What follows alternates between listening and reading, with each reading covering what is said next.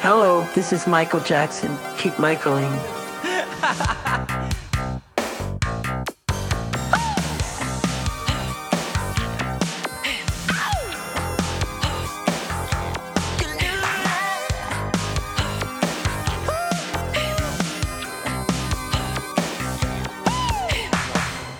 Herzlich willkommen zu einer neuen Folge des Michael Jackson Podcast.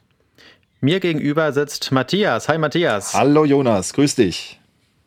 Genau, Jonas ist mein Name und ja, wir sind heute in einer schönen Zweierrunde und reden ein bisschen über Michael. Am Anfang so ein paar Neuigkeiten vielleicht und später dann noch mit einem kleinen Thema. Äh, wie geht's dir so, Matthias? Äh, was hast du so für Michaelige Momente gehabt in den letzten Tagen vielleicht? Ja, in den letzten Tagen, äh, gute Frage. Ähm, nein, das kann ich jetzt so, also nichts, nichts äh, Besonderes in dem Sinne, aber natürlich äh, höre ich derzeit wieder viel Michael und jetzt überlege ich gerade, genau, die letzte Folge ist an meinem Geburtstag rausgekommen und an diesem wurde ich Michaelig überrascht. Mein Sohn hat mir nämlich äh, die äh, wie heißt das, die Picture Disc von History, also die, die, das Album auf Platte geschenkt. Und ah. das hat mich absolut umgehauen. Ähm, und vor allem die Geschichte, dass er das quasi zwei Tage vorher vor meiner Nase gekauft hat und an mir vorbeigeschmuggelt hat, ohne dass ich es gemerkt habe. Ja, also Super. in einem Pizzakarton versteckt. Ähm, ich war noch ganz irritiert, weil ich dachte, wir haben doch gar keine Reste übrig gelassen. Warum hat er jetzt einen Pizzakarton dabei? Aber also ganz grandios und hat mich dann wirklich äh, absolut überrascht damit. Das war so mein große, mein großes Michael Highlight. Ähm, ja, und dann die Dinge, die wir vielleicht gleich noch kurz besprechen, so an News, was, mhm. was so in letzter Zeit passiert ist, das hat mich ein bisschen beschäftigt. Wie ist es bei dir? Ja, also ich muss erstmal noch erzählen, das mit dem Pizzakarton ähm, bringt mich direkt wieder zu einer Geschichte. Es war oh. nämlich, als ich zum allerersten Mal eine Schallplatte im Internet bestellt habe, wurde die in einem Pizzakarton geliefert. Das war richtig witzig. äh, das war irgendwie, keine Ahnung, verbinde ich noch sehr mit meinen Anfängen als Sammler, äh, wie die Schallplatte im Pizzakarton geliefert wurde. Aber apropos, ich bin irgendwie gerade voll zurück im äh, Michael-Fieber irgendwie. Also ich glaube, das ist ja bei jedem so, man hat so Phasen, wo man dann irgendwie, äh, ja, vielleicht, keine Ahnung, die News verfolgt, aber dann vielleicht eher andere Sachen hört und so. Und ich hatte zuletzt auch irgendwie ein paar Monate, wo ich auch so nicht so viele Sachen für die Sammlung gekauft habe und so. Aber jetzt irgendwie, ich weiß gar nicht, seit Anfang Februar, vielleicht hängt das ja auch mit unserem Fan-Treffen zusammen, äh, höre ich irgendwie wieder total viel Michael und habe auch wieder viele Sachen gekauft und so. Also ich bin gerade wieder richtig hyped und freue mich auf alles, was kommt. Sehr schön. Alles fein. Dabei sei noch übrigens erwähnt, jemand fragte in den Kommentaren zur letzten Nachricht, welcher Song bei dir im Hintergrund läuft, als du sagst, den muss ich jetzt hören, damit er schnell hinter mir ist. Ähm, also es handelt sich da um You're Not Alone, ein Song, zu dem Jonas eine besondere Bindung oder Nichtbindung hat. Und mhm. ähm, als, ich glaube, bei der History-Besprechung hat dann einer geschrieben, aber der und der Mix, ich tut mir jetzt leid, ich weiß gar nicht mehr, wie er heißt, aber der und der Tanzmix sei doch sehr, sehr schön. Und da möchte ich nochmal bestätigen, das stimmt, das ist wirklich zum, zum Paartanz wirklich sehr, sehr fein. Ich weiß leider nicht mehr, wie er heißt, aber er war, glaube ich, auf der Maxi-Single drauf, auf der Maxi-CD drauf. Mhm. Und äh, das sei noch gerade erwähnt.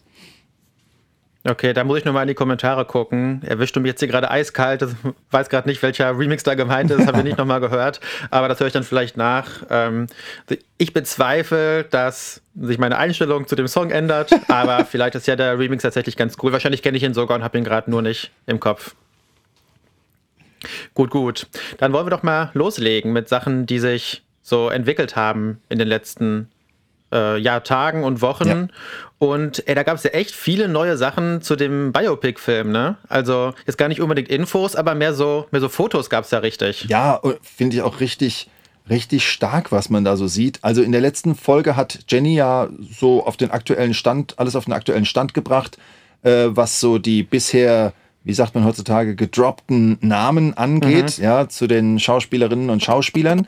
Ähm, und seitdem gibt es wirklich in, in, in, der richtigen Flut, kann man fast schon sagen, Bilder vom Set, mhm. Bilder von Jafar als Michael mit seiner, äh, ja, in dem Fall dann Schauspiel, Catherine Mutter.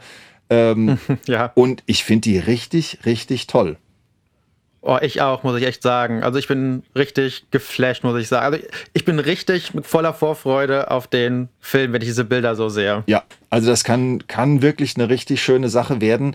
Äh, bleibt natürlich weiter spannend, worauf der Fokus gelegt wird. Was hat man so mhm. bisher gesehen? Man hat ihn, man hat Jafar so quasi im Thriller Michael Look gesehen.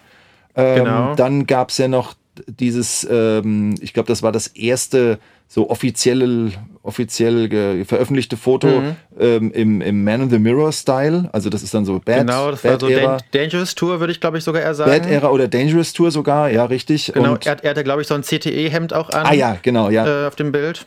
Ja, hast du recht. Genau. Und irgendwie was, was außer wie Off the Wall so ein bisschen, ne? Haben wir jetzt irgendwie in den letzten Tagen auch noch gekriegt. Ja, und äh, ich glaube auch auf einem Foto sieht man das Off the Wall Cover mit Mhm, aber mit seinem Gesicht, also, also er, er, hat das quasi nachgestellt und das fand ich ja, da, auch eine da, witzige da Idee. Mir, da war ich mir echt nicht sicher, ob das echt ist oder ob das nicht irgendwie jemand bearbeitet hat ja, oder so. Das ist natürlich äh, immer, also, die Gefahr besteht natürlich immer, das stimmt. Ja. ja.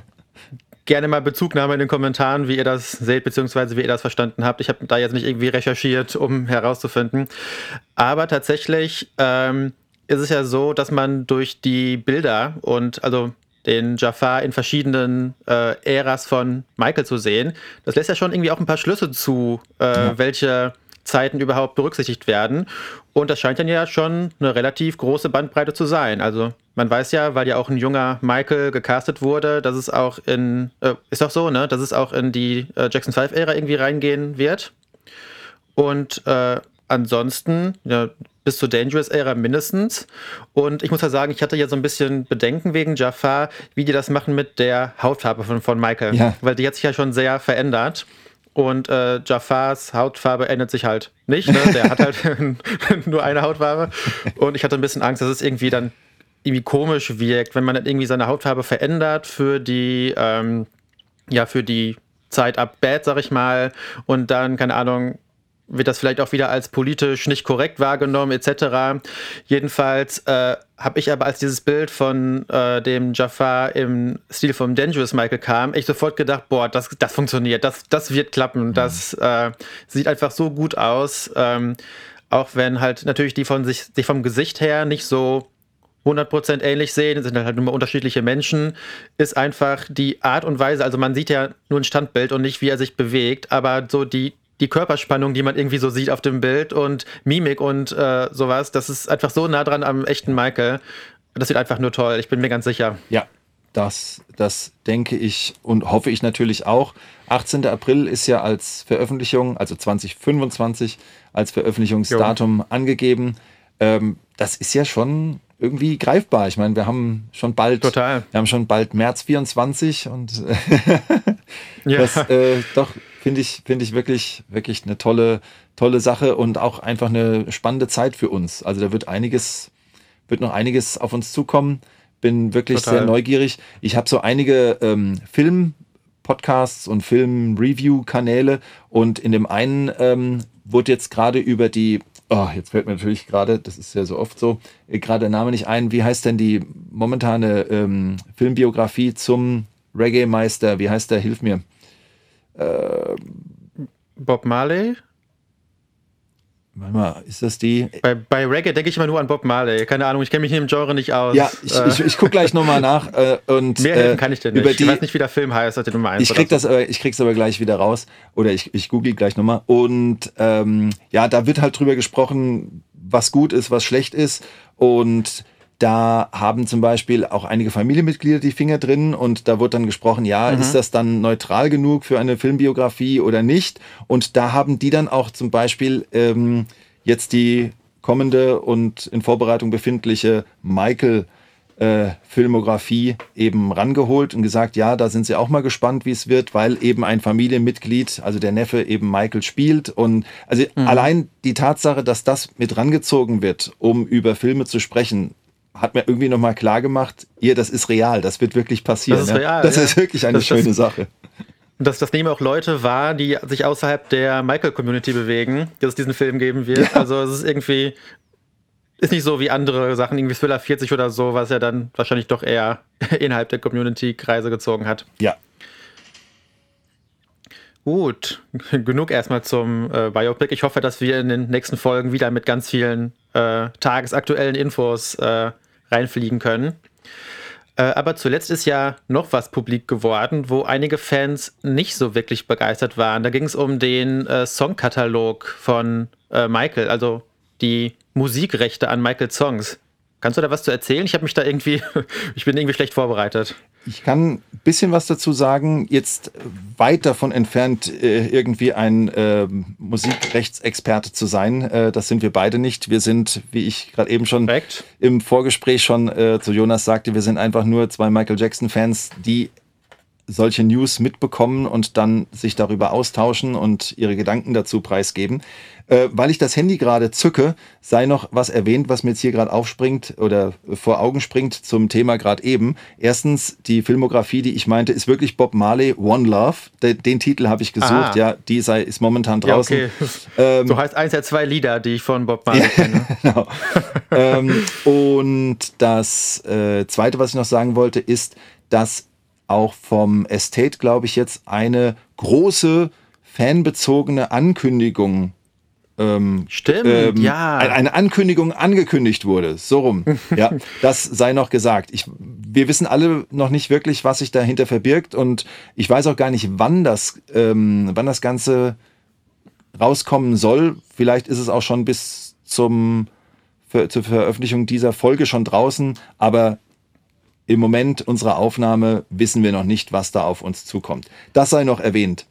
Dann ja, sehr, sehr gut, dass du es noch erwähnst. Also viele nehmen ja irgendwie an, dass das sowas ist wie äh, Fans dürfen nach Neverland, um da halt Fans zu spielen, die halt irgendwie mit Michael da Zeit verbracht haben. Das wäre natürlich wirklich genial, wenn Fans nach Neverland kommen würden, so durch äh, diesen Zweck. Ich bin gespannt, was da kommt. Ja, aber jetzt endlich zum Songkatalog. Ja, Entschuldigung, jetzt bin ich aber dabei, aber weil es gerade so passte.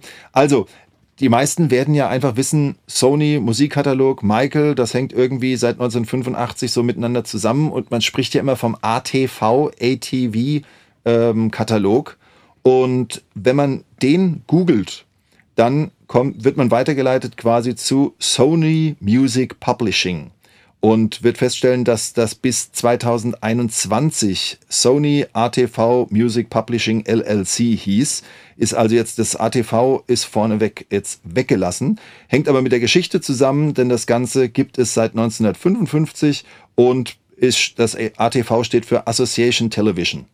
Das ist äh, quasi ein ja, Katalog von Musikrechten, ähm, wahrscheinlich früher noch weitere Rechte, aber jetzt hauptsächlich auf Musik bezogen, deswegen Sony Music Publishing. Mhm.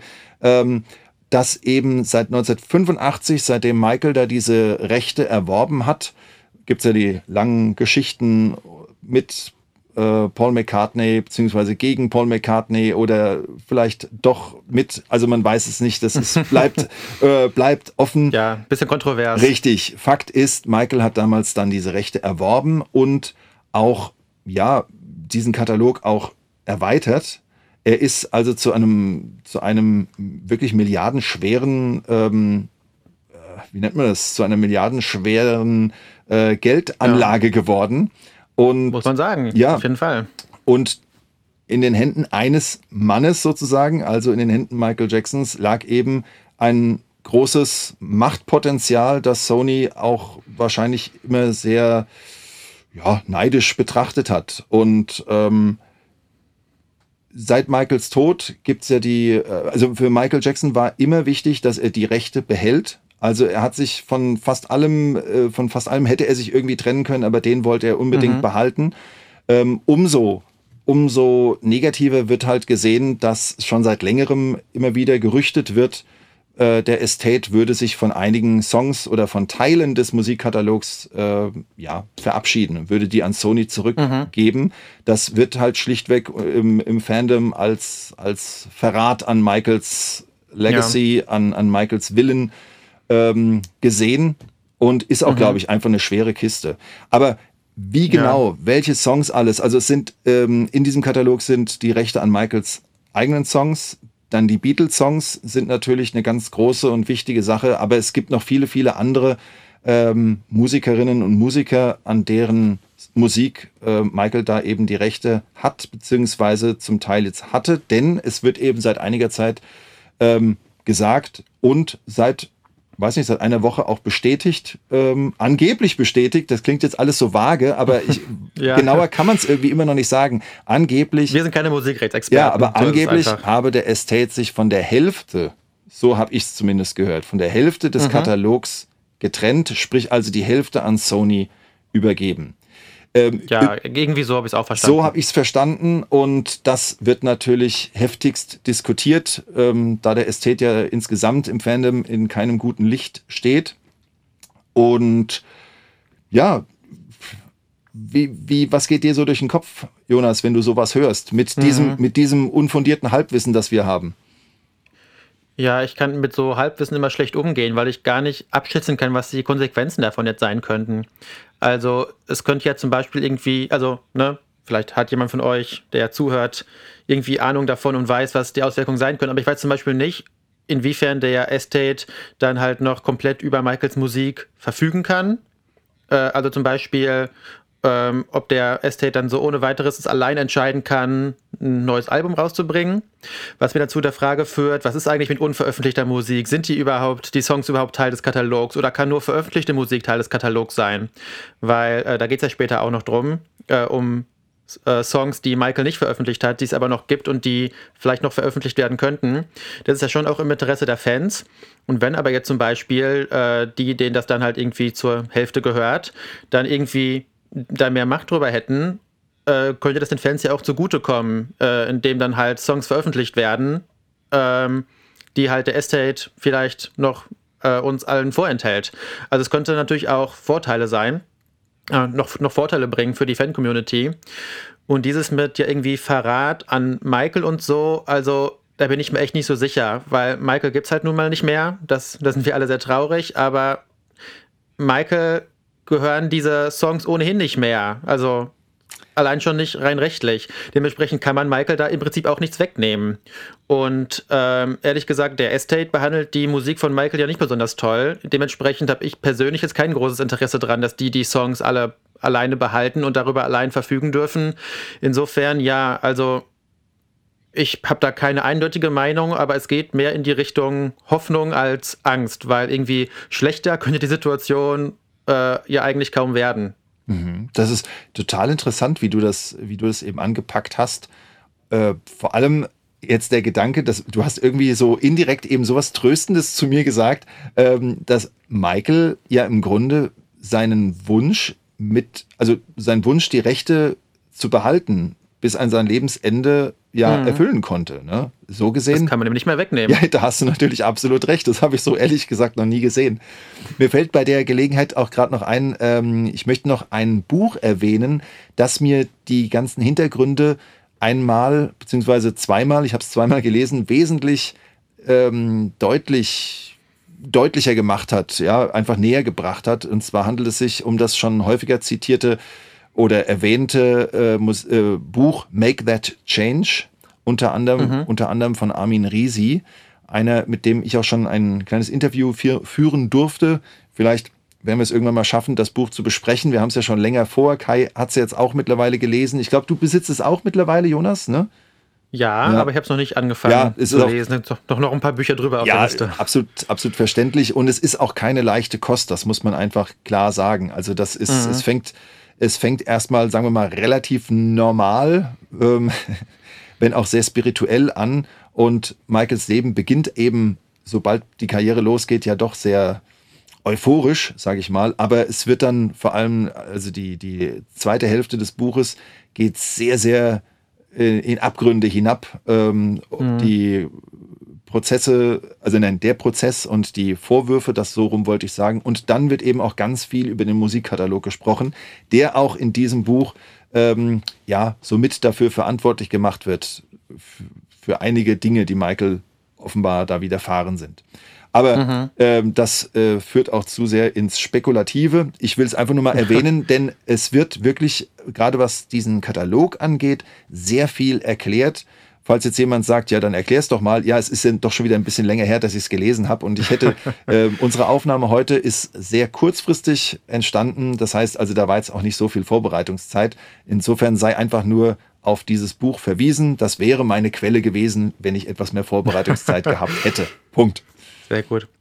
Ja, vielleicht sprechen wir da ja auch nochmal drüber, über die Thematik, wenn wir genauer wissen, was die Konsequenzen sind, ja. äh, wenn es da vielleicht noch mehr Statements gibt und Einschätzungen. Ähm, also vielleicht kommt da sogar noch mehr von uns dazu. Genau. Ja, ist eigentlich schon die perfekte Überleitung, weil es ging ja gerade kurz darum, meine, um meine Hoffnung, äh, neue Musik von Michael zu kriegen, also bisher unveröffentlichte Songs. Und wir wollten jetzt noch ein bisschen reden über Songs, die nach Michaels Tod denn schon veröffentlicht wurden.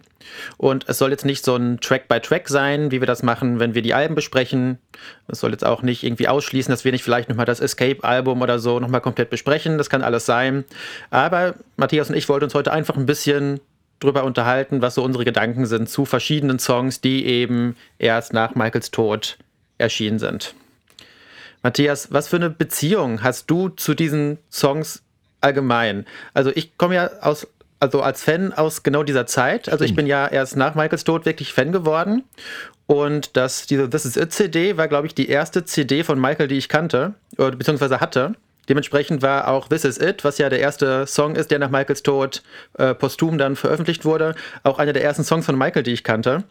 Und ich fühle mich halt, sage ich mal, sehr zu Hause teilweise bei diesen Songs. Wie geht's dir dabei, der wow. schon viel länger Fan ist? Das ist eine ganz tolle, ganz tolle Einführung in das Thema, finde ich. Ähm, denn ähm, diesen, diesen Standpunkt hatte ich jetzt noch, noch gar nicht, oder diese Sichtweise finde ich jetzt total spannend. Das ist wirklich, wirklich stark. Ähm, ja, also für mich ist This Is It natürlich ein, äh, wie nennt man das? Ein, ein, ein Wechsel in meinem Fan-Dasein. Mhm. Und äh, ja, also grundsätzlich kann ich erstmal sagen, alles, was von Michael rauskommt, wird konsumiert und zelebriert. Mhm. Das, daran hat sich nichts verändert.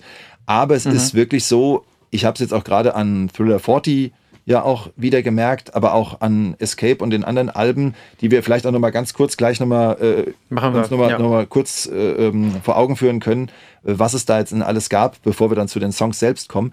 Aber ähm, es ist natürlich so, wenn jetzt irgendetwas posthum veröffentlicht wird, ich freue mich darauf, ist gut, aber es wird niemals an eine Euphorie des Dangerous oder des History Albums bei mir oder auch Invincible raus, äh, ähm, na, ranreichen, weil das natürlich ja einfach für mich ein, ein, ein Kapitel ist, da hat sich dann jemand überlegt, dass man jetzt wieder was von Michael rausbringen könnte und Michael selbst hat damit ja dann wenig bis gar nichts zu tun. Nichtsdestotrotz ja. finde ich es unheimlich spannend, auch, auch einfach aus musikalischer Sicht, solche Sachen zu hören und dann eben in den Kontext, in Michaels Kontext einzuordnen oder wie im Falle mhm. des Escapes-Albums, äh, Escape-Albums dann eben auch mal zu schauen, das ist Michaels Original und das hat man für die quasi heutige Zeit, wie sich das irgendwelche Macher ja. so vorstellen, eben aufbereitet. Und sowas finde ich natürlich wieder auch wieder sehr, sehr spannend. Also das ist so mein, meine, meine Sache. Und gerade den Song This Is It, den du angesprochen hast,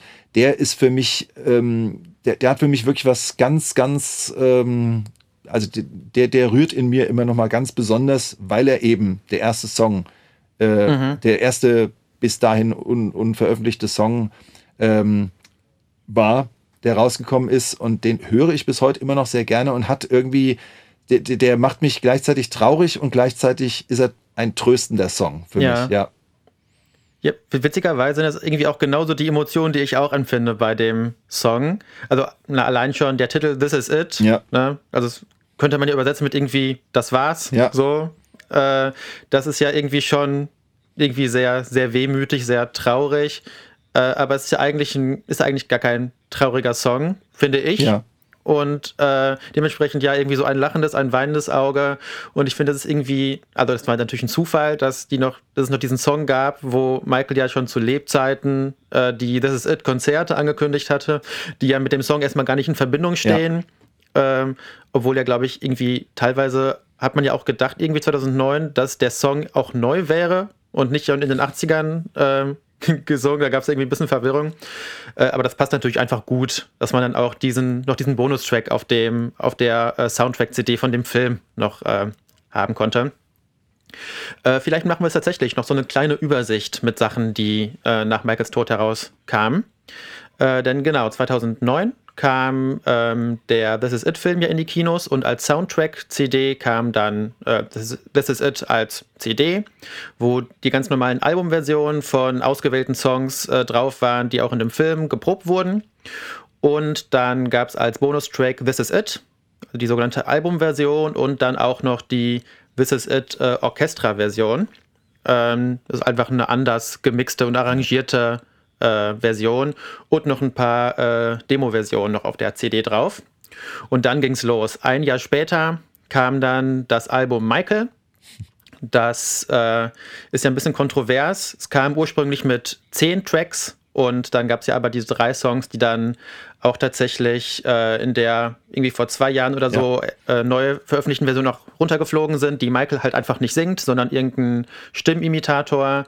Ähm, Genau, so sind es dann eben nur noch sieben Tracks auf der Version, die man aktuell im Handel kriegen kann. Ähm, und na, über ein paar Songs sprechen wir dann wahrscheinlich gleich auch noch. Dann kam zwei Jahre später, 2012, kam die äh, Bad 25 Jubiläumsausgabe des Bad-Albums äh, heraus. Und da gibt es zahlreiche Bonustracks. Ich würde mal sagen sechs, weil alle weiteren sind nur, nee, sieben sind es dann, genau. Äh, Don't Be Messing Around bis Al Capone auf der Tracklist und dann noch die französischsprachige Version von I Just Can't Stop Loving You. Also sieben Songs, die bis dato nicht veröffentlicht wurden auf dem Album. Und ey, in den ersten fünf Jahren nach Michaels Tod gab es einfach super viel äh, Neues. Denn wieder zwei Jahre später, 2014, kam die äh, This Is It, äh, nicht die This Is It, die, äh, die Escape CD raus, wo auch nochmal acht neue Songs sind. Ähm, und das, also, ne, ziemlich produktiv der Estate gewesen ja, in den ersten Jahren. Und, und äh, gerade also Bad 25 und auch das Escape-Album, die haben ja wenig Wünsche eigentlich offen gelassen. Ne? Das ist ja. Ja, also auf jeden Fall. Wie gesagt, würde ich gleich gerne noch auf ein paar Positiv- und Negativ-Beispiele vielleicht auch nochmal eingehen. Äh, und ja, nach 2014 wurde es leider ein bisschen dünner. 2015 kam noch, äh, ich glaube 2015 war das, von äh, Queen äh, wie hieß es noch? There must be more to life than Ach, this. Ja. Mhm. Genau. Und ich glaube auch die ähm, diese Say Say Say Remix-Version mit den noch nicht gehörten Vocals von Michael ähm, wurde veröffentlicht von Paul McCartney im selben Jahr. Würde ich jetzt nicht so als neuen Song bezeichnen, aber vielleicht noch eine Erwähnung wert. Dann gab es, glaube ich, 2017 ja. äh, Don't Matter to Me. Die äh, Single von Drake, wo Michael aber auch drauf zu hören ist. Und 2017 äh, kommt das Scream-Album raus, äh, mhm. das ja quasi immerhin den einen Song noch enthält, der noch nicht auf einem Michael-Album zu hören war. ja, äh. ja, gut. Ja, das, das, nein, das lasse ich nicht gelten. Okay, Matthias. gut, alles das, klar. Das ist, das ist kein, kein neuer Song, das war schon veröffentlicht. Äh, genauso wenig die anderen äh, Songs, die noch auf Thriller 40 sind, die äh, vorher schon mal veröffentlicht wurden. Äh, aber genau, und ab dann ist das nächste tatsächlich Thriller 40. Da gab es eine relativ lange Pause. 2022 kam Thriller 40 ja. raus mit ein paar Demo-Versionen zu Songs, die man schon kannte. Äh, Behind the Mask und The Toy. Ähm, und als noch nicht veröffentlichte Songs wären das dann, ähm, glaube ich, vier noch. Ja. Also einige, die da noch äh, veröffentlicht wurden und den Rest kannte man eben schon. Also eigentlich, wenn ich jetzt mal so zurückblicke auf die letzten 15 Jahre, eigentlich kam da ziemlich viel. Nur leider irgendwie so geknubbelt auf die Anfangsphase nach Michaels Tod und nicht wirklich so gleichmäßig verteilt auf die letzten Jahre. Ich möchte noch eine, eine ähm, Veröffentlichung erwähnen, und, und gleichzeitig auch dann wieder ausschließen, nämlich 2011. Also in der Zeit ist, ja, ist wirklich natürlich. ständig was rausgekommen. Also 2011 zum Beispiel ist auch äh, die Immortal Tour gewesen und auch das Immortal Album rausgekommen. Das allerdings, oh, das ich ganz vergessen, klar. Das allerdings ja dann letztlich doch nur, in Anführungszeichen, ein Remix-Album ist, mehr oder weniger. Allerdings schon ja, ziemlich, ziemlich beeindruckend. Ich überlege gerade, mhm. eine Sache ist doch da drauf, das hast du doch letzt in irgendeiner Folge nochmal erwähnt, dass da was drauf war. Oder ach nee, ja, ich, ja ich glaube, das war, glaube ich, das Gleiche, was wir gerade schon ja, genau, hatten richtig, bei ja, ja. der Scream Compilation, Okay, dann- nämlich das äh, Somebody's Watching richtig, Me. dann lassen wir das jetzt hier auch nicht gelten. Genau. nee, lass mich auch nicht gelten. Okay.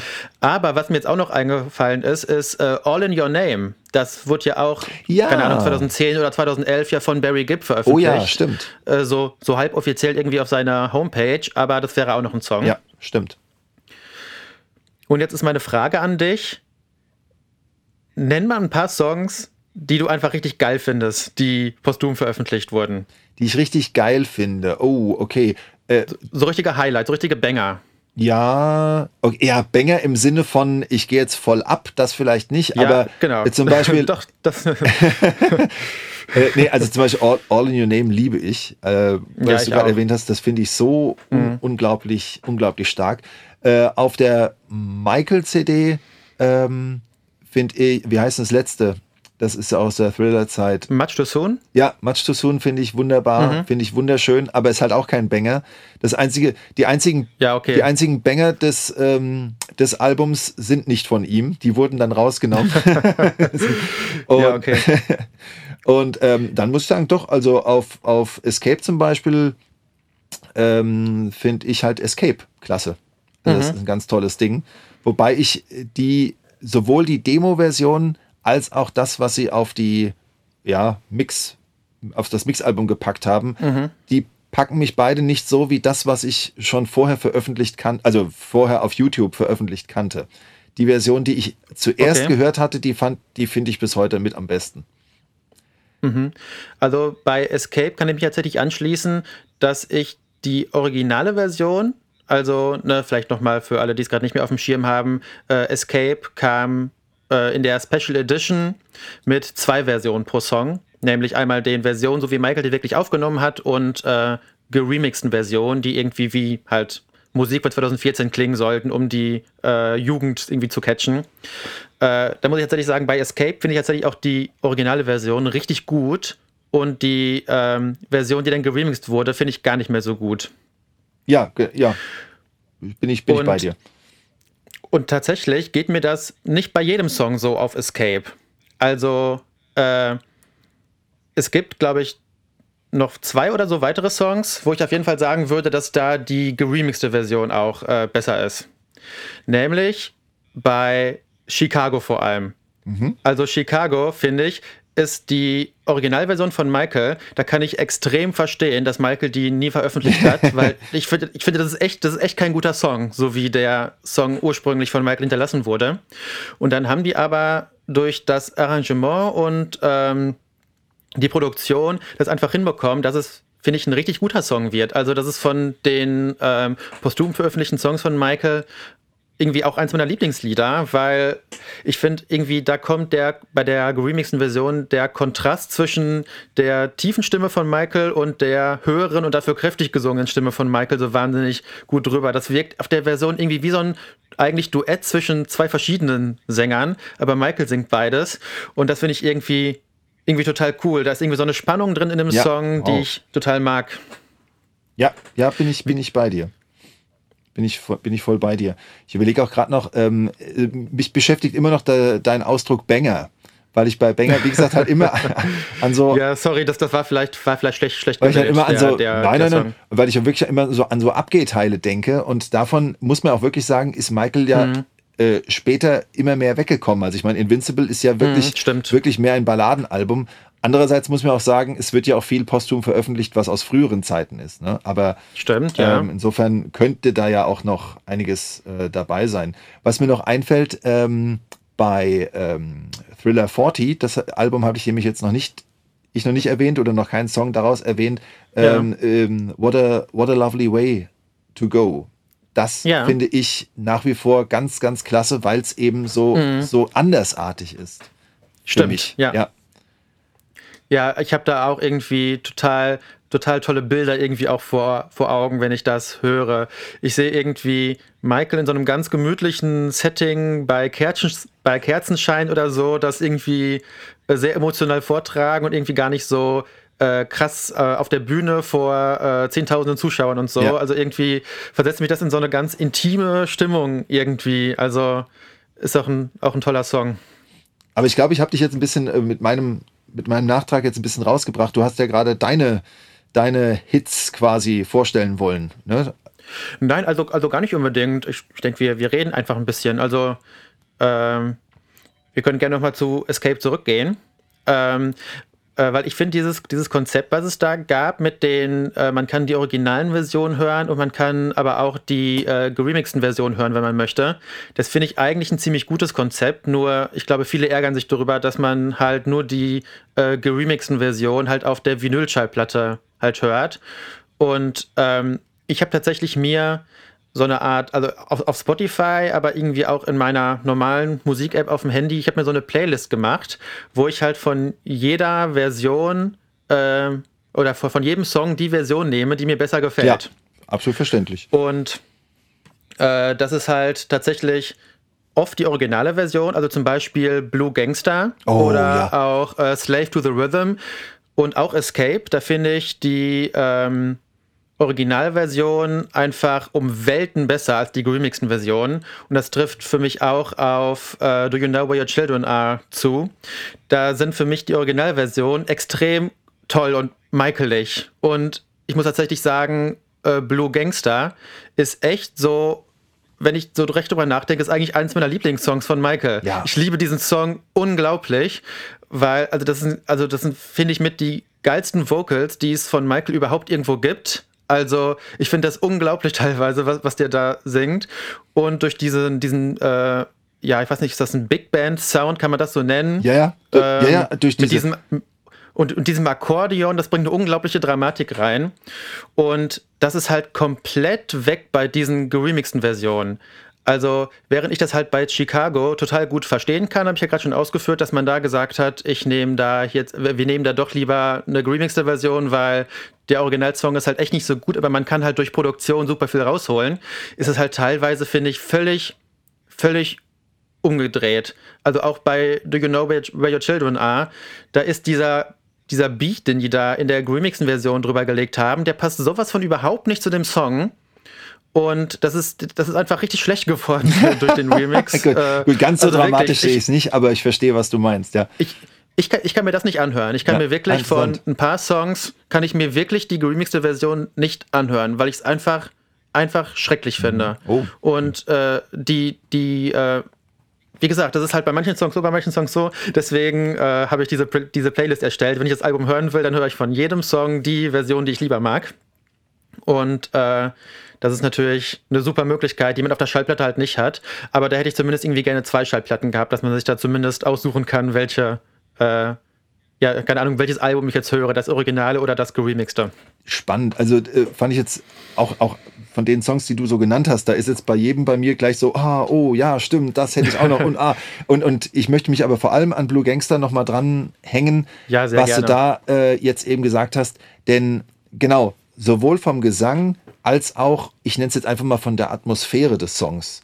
Ja, total. Das, richtig. Ich, du, da rennst du bei mir offene Türen ja, ein. Ich ja, bin, ich bin halt so ein Atmosphärenmensch, sei es bei, bei, bei, Filmen, ja. bei, bei Hörspielen und eben auch bei Musik.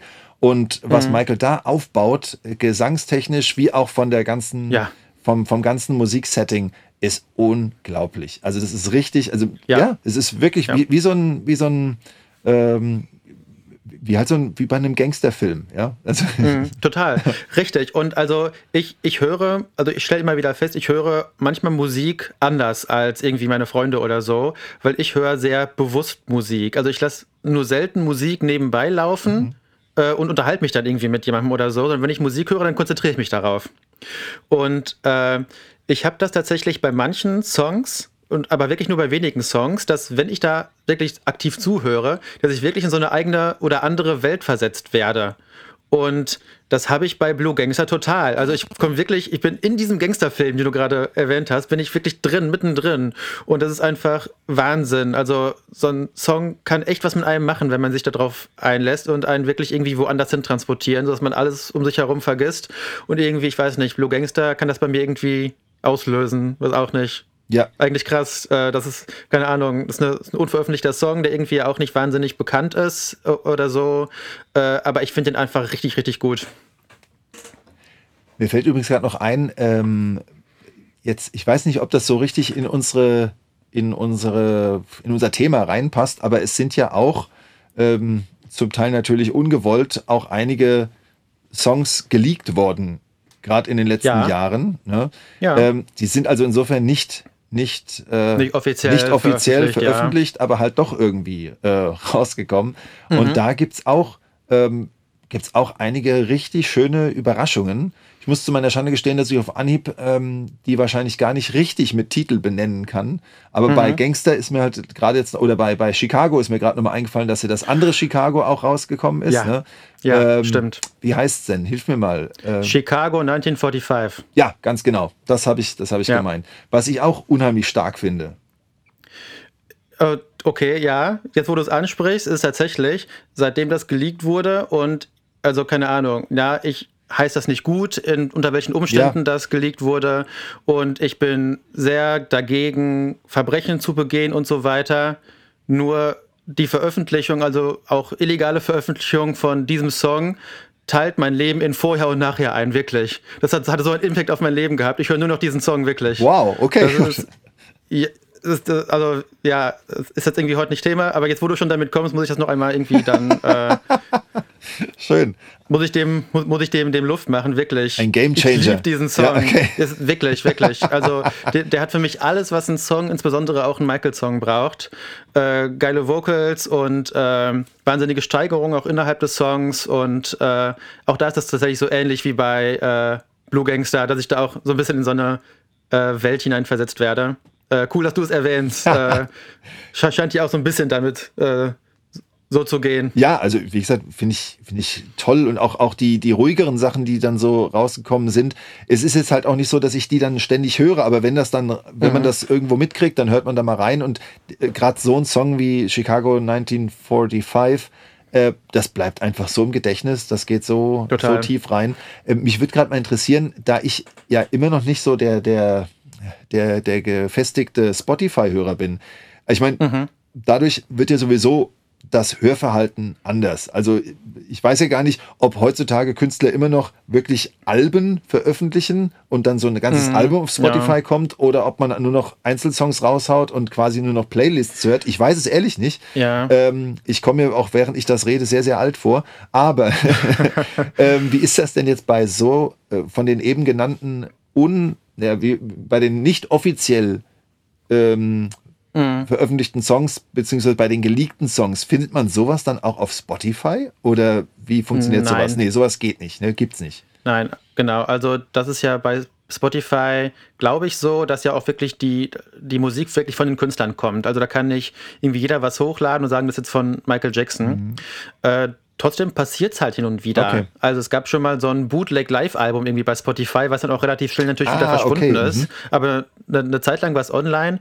Zuletzt hatten wir es ja mit diesem äh, Song von äh, Jafar Jackson. Ja, stimmt. Da, äh, da wieder. wurde ja dieser Song äh, mit dem angeblichen Titel Rebirth of Michael äh, bei Spotify stimmt. hochgeladen und alle waren ganz hyped und haben gedacht, oh wow, Wahnsinn und der klingt ja wie Michael und so weiter. Und manche haben gedacht, das ist vielleicht auch KI generiert und dann äh, hat Jafar Jackson da ein Statement zu abgegeben, ja, der Song ist echt, aber der ist schon mehrere Jahre alt, heißt nicht äh, The Rebirth of Michael und wurde auch nicht aktuell jetzt hochgeladen von denen, sondern das hat, das hat irgendwer gemacht. Ähm, aber ja, genau, äh, solche unveröffentlichten Songs gibt es in aller Regel dann leider nicht bei Spotify. Naja, was heißt leider? Äh, so kann man eben auch vielleicht feststellen oder besser feststellen, bis auf Ausnahmen wie jetzt zuletzt, was offiziell ist und was nicht. Ähm, und auch wenn es, glaube ich, ja nicht so viel ist, das wird ja immer wieder kritisiert, verdienen dann die Künstler ja immerhin auch mit den Songs, Ja. die dort äh, hochgeladen werden, ein bisschen Geld. Ah ja, ja, ja, ist gut. Und mit dem KI generiert hast du ja auch nochmal was gesagt. Das ist ja auch ein, ein Fass ohne Boden mittlerweile, was da, was es da alles äh, auch noch gibt an Songs, Mhm. die irgendwie mit Michael in Verbindung gebracht werden. Ich glaube, da kann dann auch jemand, der sich nicht so mit der Materie auskennt, jetzt in unserem Fall mit der Michael-Materie, Mhm. da auch natürlich absolut schnell aufs Glatteis geführt werden. Ne? Ja, das stimmt. Ja, ähm, jetzt haben wir schon ein bisschen über Escape erzählt. Ich würde gerne ein bisschen was zu Bad 25 erzählen. Ja, ich glaube, da kommen Also, wir auch nicht weil- drum rum und das sollten wir auf jeden Fall tun. Kommen wir nicht drum rum. Ne? Genau, ein bisschen drüber müssen wir reden. Äh, es gibt da ja, ich habe ja gerade schon irgendwie einmal nachgezählt, hat ein bisschen gedauert, ja irgendwie sieben Songs, die vorher nicht veröffentlicht waren. Übrigens alle von Michael geschrieben, also nicht von, also überall auch als alleiniger äh, Komponist, bis auf die französische Version von I Just Loving You. Da ist halt jemand, der den französischen Text geschrieben hat, noch mit äh, als Songwriter. Ja. Ähm, und da gibt es ja die Songs äh, Don't Be Messing Around, I'm So Blue, äh, Song Groove, Free, Price of Fame, Al Capone und eben diese französische Version von I Just Loving You. Und ich habe nämlich, deswegen fange ich da jetzt mit an, ich habe heute auf dem äh, Weg nach Hause von der Arbeit mir das nochmal angehört und muss sagen, ich war im Nachhinein doch irgendwie ein bisschen enttäuscht über diese Zusammenstellung. Oh, okay. Also ich habe tatsächlich, ich weiß nicht, äh, ob du das auch kennst, Matthias. Also ich höre ja, wie gesagt, habe ich gerade gesagt, eigentlich relativ bewusst auch Musik und ich höre auch gerne Vinylalben, schon alleine aus dem Grund, wenn man dann das Album als Ganzes hört. Und ich sehe ein Album immer als Gesamtkunstwerk und halt als mehr als die Summe seiner Songs. Das habe ich ja irgendwie auch bei History Ja, schon mal ja. irgendwie erzählt, als ich dann versucht habe zu verargumentieren, dass History trotz der guten Songs kein gutes Album ist. Und trotzdem habe ich so eine Playlist, wo alle Songs von Michael drin sind, die ich irgendwie habe. Und bei manchen Songs habe ich irgendwie direkt, wenn der Song anfängt, den Impuls, den zu skippen. Ach ja. Jetzt bin ich gespannt. Und das hatte ich, ja. das hatte ich irgendwie bei fünf von den Songs von äh, Bad 25.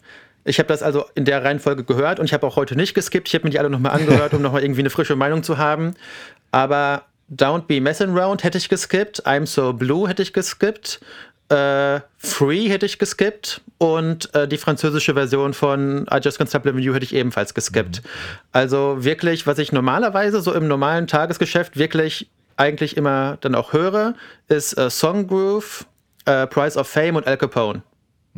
Ich weiß nicht, wie es- dir da geht. Äh, wie findest du die, die anderen Songs, die ich immer skippe? Ich ähm, musste jetzt eben noch mal, ich musste jetzt eben noch mal hier auf die auf die Liste gucken. Ich habe nämlich im Gegensatz zu dir mich nicht so gut vorbereitet, dass ich das alles noch mal gehört habe. Ähm, daher musste ich jetzt auch noch mal schauen.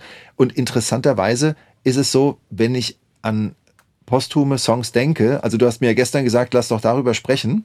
Und Stimmt, das war sehr spontan. und nee, das ist ja nicht schlimm, das ist ja nicht schlimm. Äh, Als, als Michael-Fan kann man ja ähm, kann man auch nachts geweckt werden und dazu was sagen. Das ist ja kein Problem. Stimmt. Aber ähm, mir fällt, mir ist nur jetzt wirklich aufgefallen, an Bad 25 habe ich wirklich als letztes wahrscheinlich gedacht von den Alben.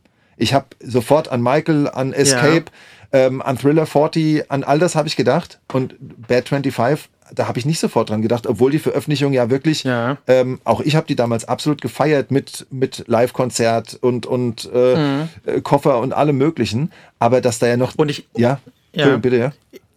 Ich wollte sagen, ich sag dir was, das ist genau der gleiche Grund, aus dem ich die Songs skippe. Ah, okay, das könnte ja sein. Also ich, ich, also ich habe dieses Bad 25 Projekt als mega positiv in Erinnerung, Ja. weil es gab ja auch noch diese Box und äh, das Konzert wurde veröffentlicht, sowohl als äh, DVD Genau. als auch in dieser Box als äh, CD und da gab es noch diesen äh, Koffer und Die tolle äh, Doku. wirklich viele, die tolle Doku gab es, also wirklich eigentlich tolle Sachen. Nur die Songs, die dann neu veröffentlicht wurden, die sind ehrlich gesagt nicht gut. Also Oh. ich weiß noch, ich weiß noch, Don't Be Messing Around wurde total irgendwie groß angekündigt und das war ja auch irgendwie B-Seite von Richtig. der neu veröffentlichten I Just Can't Stop Loving You Single, die habe ich auch irgendwo hier stehen. Und ich weiß noch, als ich das zum ersten Mal gehört habe, das ist ja auch der erste Track auf der zweiten CD. Richtig. Ich war richtig enttäuscht, weil ich einfach den, das wurde so groß angekündigt, ich habe sowas Großes erwartet. Ähm, also von den, den Song mochte ich tatsächlich noch nie. Die anderen Songs habe ich tatsächlich früher, als sie neu waren, auch irgendwie dann regelmäßiger gehört und noch nicht geskippt. Aber also ich finde, das sind teilweise Songs, die irgendwie, keine Ahnung, die sind alle so wie The Girl Is Mine, ja? Die sind irgendwie schön und äh, ich, ich empfinde aber nichts dabei, wenn ich die höre. Entschuldigung, aber es ist, ähm, ja, gut. Ich finde ja The Girl is Mine gut, aber ähm, ja, das ist jetzt ein anderes Thema. Ich erinnere mich. Finde ich, äh, finde ich wirklich eine, eine spannende Geschichte. Ich glaube, das Problem ist, dass man halt bei Michael einen so hohen Anspruch hat, dass dann halt alles, was, was, Ja. was in Ordnung ist, dann halt natürlich in irgendeiner Weise dann als, als nicht so gut betrachtet. Ne? Und ja, Don't Be Messing Around ist. also das ist- Ja, ich verstehe dich. Meckern auf ganz hohem Niveau, ja. Also ich würde, glaube ich, äh, Michaels äh, posthum veröffentlichte Songs eintauschen gegen die gesamte Diskografie von vielen Künstlern, ja. also wenn ich, wenn, ja. wenn ich mich entscheiden müsste, nur noch äh, Songs von, keine Ahnung, Rihanna oder nur noch äh, posthum veröffentlichte Songs von Michael, da würde ich mich natürlich für Letzteres sofort entscheiden. und ne, ich, ich, ich bin ja immer so, ja, ich, ich steigere mich ja manchmal auch gerne in Sachen rein und dann ist irgendwie Blue Gangster der beste Song aller Zeiten und äh, Don't Be Messing Around ist dann irgendwie schlecht. Wahrscheinlich liegt die Wahrheit bei beiden irgendwie in der Mitte. Äh, aber ich weiß nicht, ich habe irgendwie gedacht, wir tauschen uns ein bisschen drüber aus. Ja, ja absolut. The Price of Price of Fame finde ich zum Beispiel mega gut. Ja. Das klingt zwar irgendwie sehr ähnlich wie Billie Jean, so wie Al Capone ja auch sehr ähnlich klingt wie Smooth Criminal. Und genauso wie, ähm, wie Streetwalker ja dann auch immer noch äh, spannend ist. Ich meine, das gehört jetzt nicht ganz in unsere Reise, mhm. äh, in unsere Geschichte hier rein, weil es eben schon vorher äh, zu hören genau. war. Ne? Trotzdem 2001 war da Special Edition. Richtig, ganz genau. Trotzdem ist es ja kein keins von Michael jetzt auf irgendeinem Album öffentlich herausgebrachten, ja, Lieder ja. dabei. Und ähm, genau wie Streetwalker eben halt ganz viel in, von der Geschichte her mit, mit ähm, also es ist ja so eine Mischung aus Dangerous und, und ähm, The Way You Make Me Feel, ja, also von der, von der Macht, ja. ja. so Sachen. Also da, da sind natürlich viele Ähnlichkeiten und das sind ja vielleicht auch Gründe, weshalb Michael sie damals dann halt auch nicht veröffentlicht hat. Mhm. Das ist ein, eigentlich ein gutes Stichwort, denn also ne, bei einigen Songs kann ich mir ungefähr vorstellen, warum Michael die nicht veröffentlicht hat. Nämlich, weil er die halt nicht für stark genug hielt. Ähm, also bei manchen Songs kann ich auch irgendwie ein bisschen weniger nachvollziehen. Hier zum Beispiel Blue Gangster, ja. das hätte ich auf ja. jedem Album irgendwie gesehen. Oder auch von Escape, uh, Do You Know Where Your Children Are? Oder uh, She's Trouble hätte ich auch mega auf Thriller gesehen und so weiter. Slave to the Rhythm, Aber, hallo, ja, warum? Genau. Aber zum Beispiel, da würde ich noch mal kurz mit dir drüber sprechen der Song 3 auf Bad 25, Song Groove, aka Abortion Papers. Da fehlt mir ehrlich gesagt Kontext. Da würde ich, es würde mich wirklich sehr interessieren, was da der Gedanke hinter dem Song war, warum der entstanden ist, wie der entstanden ist. Gute Frage. Weil, äh, Abortion Papers, das heißt ja einfach Abtreibungspapiere. Ja. Ja, also Abtreibung von ungeborenen Babys, was ja ein sehr polarisierendes Thema ist. Und ich denke mal, aus dem Grund hat das nicht veröffentlicht. Also, ne, selbst wenn Michael da wirklich ein großer Verfechter war, äh, Abtreibung zu verbieten oder stark einzuschränken oder so, ich glaube, da hat kein Künstler Lust drauf und selbst wenn, dann wird er von genug Beratern und Produzenten davon abgehalten, das zu veröffentlichen, weil das, glaube ich, was ist, was einfach niemand braucht, äh, der sich auch zumindest auf dieser Ebene in so brisante politische Debatten sonst eigentlich auch nicht einmischt. Aber das, ich, das fand ich schon immer irgendwie interessant. Also ich habe gerade gesagt, das ist keiner der Songs, den ich skippe. Ja. Äh, weil ich den, ich finde, den kann man ganz gut so anhören. Ja, ich finde den jetzt nicht herausragend gut, aber irgendwie schon, hat schon irgendwie ein bisschen was. Ähm, aber mich lässt das irgendwie immer, wenn ich den höre, denke ich dran, hm, ach, wie, was ist irgendwie der, der Kontext? Warum hat er diesen Song geschrieben? Weil, also, wie gesagt, ne, so ein brisantes politisches Thema, äh, also Vielleicht gibt es ja auch noch irgendeinen unveröffentlichten Song, wo Michael irgendwas mit der Todesstrafe singt, keine Ahnung, ne? irgendein so ein anderes Thema aus dem, aus dem ähnlichen Bereich. Ja, Entschuldigung, aber das, äh, ja, natürlich, denkbar. denkbar. Oder keine Ahnung, was, was gibt es noch für, für Themen? Waffenexporte an die Ukraine so. Das ist, glaube ich, äh, unrealistisch. Aber ähm, wie gesagt, das fand ich schon immer sehr interessant. Und tatsächlich, boah, ich weiß tatsächlich gar nicht, ob ich als der S-Day diesen Song überhaupt mit auf das Album draufgenommen hätte. Also ich finde, der passte halt auch irgendwie aufgrund dieser Thematik dann nicht wirklich rein. Und ich suche jetzt gerade hier händeringend, da du ihn erwähnt hast, in meinem For the Record Buch und finde ihn nicht. Warum? Kann ich das Alphabet nicht mehr oder ist er wirklich nicht drin? Das wäre irgendwie so. Also das, das For the Record Buch kam ja, glaube ich, früher raus als der Song. Ja. Und da werden ja nur, da werden ja nur Songs erwähnt, die recht. zu dem Zeitpunkt halt schon bekannt waren. Also da sind ja auch unveröffentlichte Songs, ja. also auch bis heute unveröffentlichte Songs drin.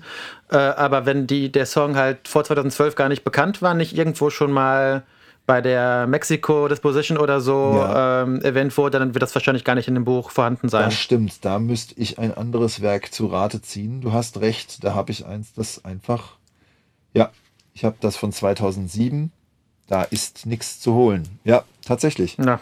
Also ich habe es unter beiden Titeln jetzt nicht gefunden. ja.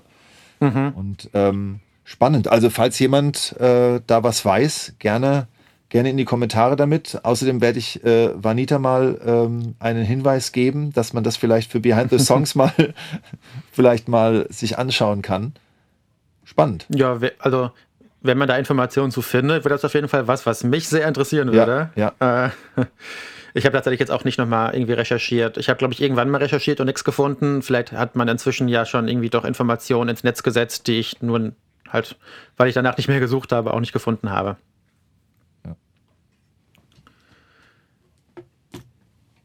Ich habe mir tatsächlich auch noch mal ähm, Escape angehört heute. Nicht ganz, also, aber das habe ich zuletzt auch noch mal gehört. Deswegen, also vor ein paar Wochen, deswegen habe ich da noch ganz gute ähm, Eindrücke. Ich finde, Escape ist auch als Album wirklich gelungen. Also ich finde, ja. äh, jetzt davon abgesehen, dass ich halt manche Versionen nicht mag und dann halt sage, okay, ich nehme dann irgendwie doch lieber hier die, äh, hier die äh, Remix und hier die originale Version. Äh, wenn ich also meine Spotify-Playlist höre, mit jeder Version von einem Song, die ich äh, lieber mag, dann kommt am Ende, finde ich, echt ein gutes Album raus. Also ich finde, das ist sehr ausgewogen und sehr abwechslungsreich und gefällt mir wirklich gut. Und ich muss sagen, bei Michael fand ich das heute so ähnlich. Also das sind zwar nur sieben Songs, weil ich auch jetzt die äh, Fake-Songs jetzt nicht gehört habe. Und es ist ja auch nicht die, sind dann also dementsprechend halt auch anders, als äh, das ursprünglich halt als Tracklist geplant war. Aber trotzdem habe ich mich sehr gut unterhalten gefühlt beim äh, Genuss des Albums. Das muss ich nochmal sagen. Also bei Bad 25 ne, funktioniert das nicht so gut, aber bei Michael und Escape fand ich es tatsächlich sehr gelungen. Ja, bin ich voll bei dir. Bei ähm, Escape muss ich echt sagen, liebe ich ja in allen Versionen. Ich glaube, es ist ja insgesamt drei, äh, in drei Versionen drauf. Love never felt so good. Das ist einfach so ein, mhm. das ist so ein, äh, ja, feel good Song. Ja, das, mhm. ich mag den unheimlich. Und mit Justin Timberlake zusammen, ja. irgendwie das passt. Ich hätte die gerne auch zusammen, zusammen erlebt oder auf der Bühne mal gehört. Ja, waren die ja 2001, ja, aber nicht, Justin Timberlake mit NSYNC äh, am Start war. Leider nicht mit diesem nicht Song. So Duett, ja, ne? genau, richtig, nicht mit diesem mhm. Song, ja. Ansonsten ja. hast du natürlich recht. Ja, ich, ich finde, dass die bei diesem Duett ein bisschen zu viel versuchen irgendwie. Also, das, so das Singen ist eine Sache, aber dass hier zum Beispiel auch noch Justin Timberlake, der ständig irgendwie was reinruft, let me see your move. Das finde ich irgendwie albern und keine Ahnung, irgendwie das funktioniert bei mir irgendwie nicht, ah ja, keine Ahnung. Bei mir funktioniert es ähm, ganz gut aber das, das war natürlich, das wurde ja auch als Single veröffentlicht. Ne? Das war, glaube ich, so ein bisschen der Versuch, äh, dadurch, dass man irgendwie mit Justin Timberlake so einen ange angesagten Sänger, sag ich mal, noch mit da reingeholt hat, äh, hat man irgendwie versucht, das als äh, großen Sommerhit zu vermarkten und so hat ja, glaube ich, nicht so gut funktioniert. Ne? Das war, glaube ich, in den Charts nicht so erfolgreich. Ja, leider. Äh, aber ich mag den Song auch. Ja, äh, aber jetzt hast du gerade was gesagt, was mich auch nochmal interessieren würde. Ähm, Veröffentlichung, also jetzt als Singles veröffentlicht von den posthumen mhm. Songs, also ab mhm. 2009. Was, was ist denn da so? Also du hast jetzt eben schon Love Never Felt So Good erwähnt. Mhm. Ähm, von Michael ist ja Hold My Hand mit Aiken ähm, ja. rausgekommen. Ähm, genau. Und ähm, vom Michael-Album ebenfalls noch Hollywood Tonight. Oh ja, und dazu gibt es auch ein sehr interessantes Video.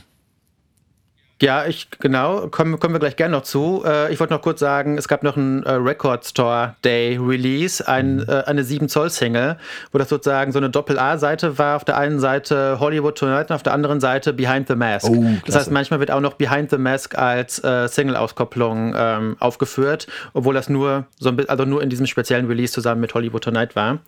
Stimmt, aber Videos gab es auch, also generell ja auch, ne? Also nicht nur zu äh, Hollywood Tonight, was du ja gerade erwähnt hast. Äh, das war doch irgendwie, wo diese Frau da immer so durch die Gegend tanzt irgendwie. Ne? Richtig, ne? also ja, so, so das klingt jetzt so, im leichten, so, so flapsig von mir. Ja, doch, aber so, so, so leicht angedeutet ist halt, dass sie eine, eine Karriere quasi am Broadway ja. oder so anstrebt und da ist sie dann immer wieder am Tanzen und im Hintergrund laufen Michael-Videos. Ähm, an, mhm. an den äh, verrücktesten Stellen. Und das finde ich auch irgendwie atmosphärisch gut gemacht. Ich habe es tatsächlich gerade gar nicht mehr so im Kopf. Ich muss es mir unbedingt nochmal angucken. Was ich noch mehr im Kopf habe, ist dieses Video zu Behind the Mask, weil das ja ist ja da, wo man sich als Fan irgendwie bewerben konnte ja. und so ein Video einschicken konnte Richtig. und das haben die zusammengeschnitten. Und das finde ich echt ziemlich nice. Ja. Das, ich finde, das passt auch zu dem Song, weil da ja auch diese Szenen reingeschnitten sind, äh, wo Michael halt dieses Audience äh, die, wie heißt das, wenn die, der mit dem Publikum immer so hin und her. Dieses Call and, hi, hi, Call and hi, Response, so, quasi, ne? Genau, ja. Call and Response, genau. Das, das, das habe ich irgendwie gerade gesucht, das Wort. Das ist ja irgendwie auch reingeschnitten und dadurch funktioniert das, finde ich, irgendwie sehr ja, gut mit dem Video. Der macht auch richtig Spaß. Der Song und mit dem Video, ja, hast absolut recht. Mhm. Und als Singles gab es außerdem noch äh, vom Escape-Album ähm, A Place with No Name. Echt? Das gab's als. Das, Ach, komm. Das gibt es auch noch als Single. Das war die zweite Single. Die ist auch irgendwie im Nirgendwo verschwunden. Also die war total erfolglos. Ui. Äh, genau, ja, die gab es auch noch. Da fand ich die, äh, die Cover-Artworks irgendwie so leidenschafts- und ideenlos, weil das war irgendwie das Escape-Album-Cover mit einem anderen Hintergrund. Das ist ja irgendwie äh, nicht sehr kreativ. Und ja, ich glaube, das war es tatsächlich schon so als, ähm, als richtige Singles, sag ich mal. Äh, Down Matter to Me zum Beispiel kam ja irgendwie auch als Single raus, in Anführungszeichen, weil es halt nicht physisch veröffentlicht wurde, sondern nur irgendwie digital auf Spotify als Single. Das würde ich jetzt irgendwie nicht gelten lassen. Gleichzeitig würde ich, würde ich aber den Song wahrscheinlich als eine der berühmtesten oder der, der vielleicht erfolgreichsten äh, Singles, die posthum veröffentlicht wurden, nennen. Oder vertue ich mich ja, da? Ja, also das, das, das könnte schon sein. Also ich habe es hier gerade zufällig offen ähm, also von den Singles ähm, nach 2009. Äh, Don't Matter to Me war in Deutschland Platz 16. Mhm. Äh, Hold My Hand war allerdings Platz 7 in Deutschland, also wow. erfolgreicher. Oh, das habe ich nicht erwartet. Gut, okay. Mhm. Und in den, äh, also Love Never Felt So Good war tatsächlich auch noch relativ erfolgreich. Das ähm, war Platz 18. Mhm. Und in den USA, da ähm, war tatsächlich Don't Matter to Me sogar Platz 9, also hat es in die mhm. Top 10 geschafft. Mhm. Und ist aber gleich auf mit Love Never Felt So Good, was ebenfalls Platz 9 war äh, und auch dafür länger in den Charts war. Also ja, sagen wir mal so, so richtige große Charts-Erfolge, wo ein Song wirklich äh, auf Platz 1 für Wochen war, das gab es, glaube ich, nicht. Also zumindest nicht mit den mit den wirklichen Singles. Also ich glaube, dass irgendwie auch die Albumcharts nach Michaels Tod, also direkt unmittelbar danach, ja irgendwie voll waren von Michaels Alben, aber dass da jetzt irgendwie eine Single wirklich ja. sehr erfolgreich war, das, das gab es nicht, glaube ja, ich. Ja. Äh, kurze Frage, welche, welche Quelle hast du da eben zu Rate gezogen? Äh, Wikipedia tatsächlich. Ach, einfach, ich habe ähm, Einfach nach Postum. Michael Jackson ja. Diskografie. Okay, so einfach ist das. Genau. Ja, okay, wunderbar. So einfach ist das. Und dann gibt es halt, gibt's halt Singles und da kann man dann halt ganz runter scrollen zu den letztveröffentlichten. Und hier ist halt auch sowas aufgeführt wie Slave to the Rhythm. Aber das war halt keine richtig, ja. richtige physisch ersch ja. Äh, erschienene Single. Deswegen haben wir das jetzt habe ich das gerade auch gar nicht erwähnt, als es um Singles ging. Und ist zumindest auch für Deutschland keine Chartsplatzierung äh, eingetragen. Aber ja, ist spannend. Habe hab ich jetzt nicht, nicht erwartet, dass, aber von meinem Gefühl her äh, passte das ja dann doch ganz gut. Die, die Songs, die uns auch so in Erinnerung bleiben oder die uns dann so sofort mhm. einfallen, sind dann doch auch die Songs, die dann in irgendeiner Weise noch Erfolg hatten. Und ja, Top 10, ja, Top 10 total. oder Top 20, das ist ja auch schon mal was. Ne?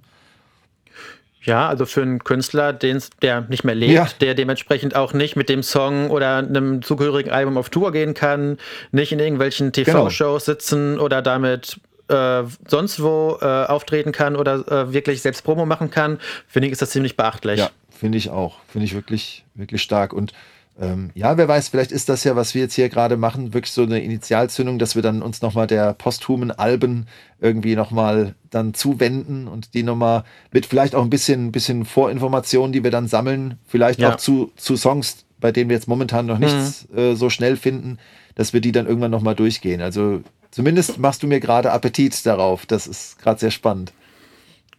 Ja, ich hätte auch auf jeden Fall Lust drauf, auch nochmal mit ein bisschen Recherche vorher sich, äh, also die Songs nochmal ganz genau anzugucken, dann auch nochmal ganze Alben zu besprechen. Ich fand es aber sehr cool, Matthias, heute. Also ich, wir haben uns, finde ich, schön ausgetauscht äh, und ich bin irgendwie ein paar Sachen losgeworden, die ich schon länger mal irgendwie auf dem Herzen hatte. Also ich wollte schon längst mal eine Lanze für Blue Gangster brechen ja. in irgendeinem Setting und das hat sich heute wunderbar ergeben. Da breche ich mit dir. Schreib gerne mal als Kommentar, alle, die ihr, da, die ihr das gerade hört, äh, was so eure Lieblingssongs sind von den posthum veröffentlichten. Vielleicht sind da auch noch ein paar dabei, wo ihr vielleicht sogar begründen könnt, warum ihr die so toll findet, sodass ich vielleicht doch nochmal einen neuen Zugang auch zu einzelnen Songs bekomme. Manchmal ist das so. Ähm, bin sehr gespannt, was ihr da schreibt. ich muss auf jeden Fall am Schluss nochmal festhalten, das liegt wahrscheinlich auch einfach am, an meinem Michael Jackson Herzen. Es gibt keinen, wirklich, du kannst mir liefern, was du willst. Es gibt auch posthum für mich keinen Totalausfall. Es ist bei allem, bei allem äh, schwebt immer was mit, auch bei den noch so in Anführungszeichen schwachen, im Sinne von Durchschnittssongs, mhm. schwebt immer irgendwas mit, bei dem ich denke, das ist schön. Das möchte ich auch nochmal festhalten. ich habe noch eine abschließende Frage an dich, oh, Matthias. Also es gibt ja immer wieder auch Diskussionen. Äh, ist das in Michaels Sinne, Songs, die er zur Lebzeit nicht veröffentlicht hat, zu veröffentlichen? Es gibt ja Leute, die argumentieren, ja, er hat ja extra Songs hinterlassen, damit äh, sein, für seine Kinder gesorgt ist, dass die äh, immer genug Geld haben, weil man die Songs dann ja noch veröffentlichen kann und so. Äh, das ist aber gar nicht unbedingt das, was ich jetzt diskutieren will, sondern äh, mehr die Frage, glaubst du, dass wir manche Songs die jetzt nach Michaels Tod veröffentlicht wurden, dass wir die irgendwann offiziell gehört hätten, wenn Michael noch leben würde? Hat er vielleicht an einem neuen Album gerade sogar gearbeitet und hatte vor, vielleicht irgendwie 2010, 2011 eins rauszuhauen oder wäre irgendwie dann, keine Ahnung, äh, Best of Joy drauf gewesen? Wirklich, ja, puh, das ist wirklich eine spannende Frage. Ähm, also, wenn man jetzt mal überlegt, die letzten zehn Jahre die Michael erlebt hat, waren, mhm. waren ja privat toll. Er ist Vater gewesen, hat seine drei Kinder gehegt, gepflegt, geliebt, geschützt und alles. Ähm, künstlerisch waren sie ja äußerst schwierig. Ich glaube, sie waren auch privat schwierig. Ja, natürlich privat schwierig, aber ich wollte mit privat meine ich jetzt wirklich äh, er und seine sein Traum von und der Familie. Familie. Das ja, meinte okay. ich. Aber ja. du hast natürlich recht, mhm. privat auch schwierig, aber ich meinte jetzt ähm, die, die, die Hauptprobleme kamen, glaube ich, wirklich durch durch das Business, durch das alles, was ja. da einfach zu groß wurde. Und das hat sich natürlich dann auch aufs Private ausgewirkt. Aber ähm, mhm. ich wollte es jetzt so aufteilen und dann einfach sagen, dass durch diese ganzen Probleme, die es gab, eben, ich meine, wir sehen es ja an, an Invincible, ähm, was da für wunderbare Songs entstanden sind, die ist dann nicht, ja. die ist dann aus welchen Gründen auch immer nicht aufs Album geschafft haben. Das Album wiederum mhm. platzt aus allen Nähten, weil es einfach bis, bis zur CD-Oberkante vollgestopft ist, ja. Und, ja. und ja, also ich glaube, Michael hatte gar keine Chance mehr, irgendwie sich zu fokussieren, ja. Und mhm. ähm, daher glaube ich, wenn das so weitergegangen wäre, ähm, hätten wir zu seinen Lebzeiten die Sachen nicht so schnell, vielleicht mhm. auch nie gehört. So mein, okay. mein Eindruck. Folgendes Szenario. Äh, Michael spielt die This Is It Konzerte und hält die auch durch. Also der hält mhm. wirklich körperlich durch. Ja.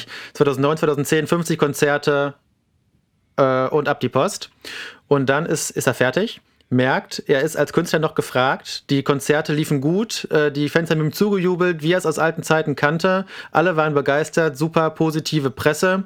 Und Michael setzt sich jetzt, wie angekündigt, zur Ruhe als äh, Künstler, der halt Bühnenshows gibt.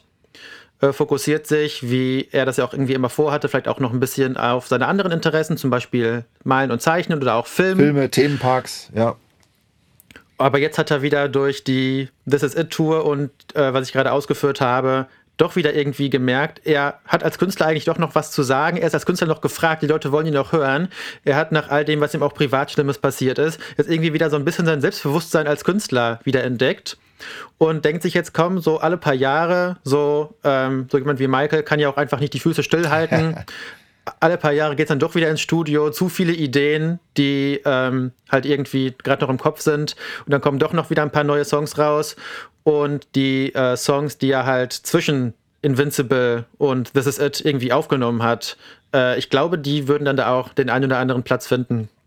Ist das natürlich nur ein absolutes äh, an den Haaren herbeigezogenes Szenario. Aber, ein, aber irgendwie, ich kann, mir, ich kann mir ein bisschen vorstellen, dass es genauso gelaufen wäre. Ein wunderschönes. Und wenn man jetzt noch bedenkt, ähm, nach, den, nach diesen gelungenen This Is It Shows, vielleicht aus den gröbsten Geldsorgen raus, äh, dann werden wieder die MJ Universe Pläne ausgegraben, äh, ja, die er damit mit genau. Dieter Wiesner hatte.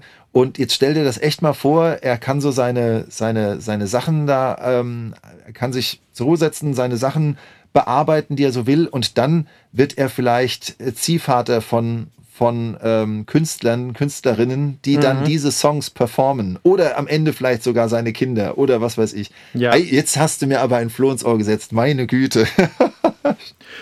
Und mit dem Gedanken können wir uns für heute verabschieden. Oh ja, toll. Es hat mir sehr viel Spaß gemacht mit dir, Matthias. Das gebe ich so zurück. Vielen Dank. Tolle Runde. Ich hoffe, äh, es hat euch zu Hause auch gefallen. In, also voraussichtlich in zwei Wochen kommen wir dann natürlich auch wieder mit der nächsten Folge. Und ja, ich wünsche euch bis dahin auf jeden Fall eine sehr schöne, michaelige Zeit. Hört in äh, Escape und Michael etc. rein. Und ja, ich verabschiede mich. Ich schließe mich dem Dank, dem Lob und allem anderen an und möchte euch auch einladen, im Sinne von uns beiden, von Jonas und mir, auch ein bisschen zu spinnen, Michaelig zu spinnen.